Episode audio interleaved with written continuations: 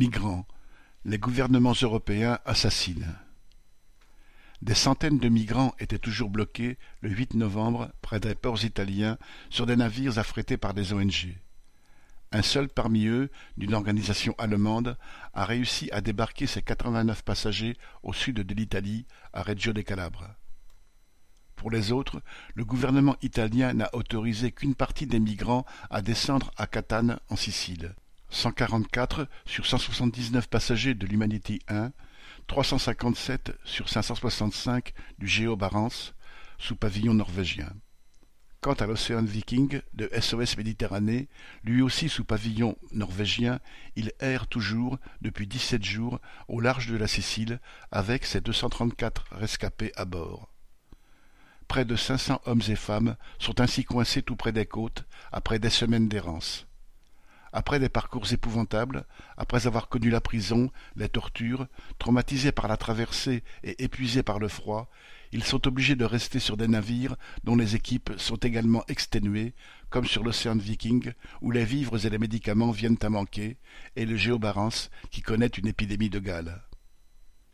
Tout ce que leur offre le gouvernement d'extrême droite italien, c'est de se soumettre à un tri selon une loi récemment votée, présentée par le ministre de l'Intérieur, Matteo Piantetosi. Seuls les malades ayant besoin d'une assistance d'urgence et les mineurs sont autorisés à débarquer. Cela fait, il veut obliger les navires à regagner les eaux internationales sous peine d'une amende de cinquante mille euros. Selon lui, les migrants non qualifiés doivent être pris en charge par les États dont les navires portent le pavillon. Cette loi est bien sûr totalement contraire aux lois de la mer qui veulent que des naufragés soient dirigés vers le port le plus proche, capable de les accueillir. Peu importe à Piantedosi, membre de la Ligue, le parti d'extrême droite de Salvini, qui est devenu ministre des Transports dans le gouvernement de la post-fasciste Mélanie. Chaque individu à bord de ces navires paie environ trois mille dollars qui deviennent des armes et des drogues pour les trafiquants.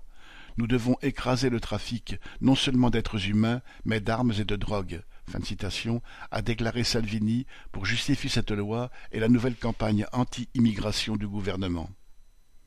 Rien n'arrête la hargne xénophobe de politiciens aux sympathies fascisantes et surtout pas les gouvernements européens à l'hypocrisie criminelle.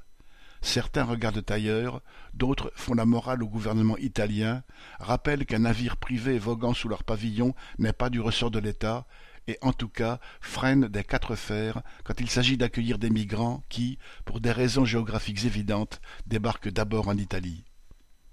Le résultat est là. Prêts à courir tous les risques pour tenter d'échapper à des conditions intenables, plus de deux mille réfugiés sont morts en Méditerranée en 2021 et plus de 1700 depuis le début 2022. SM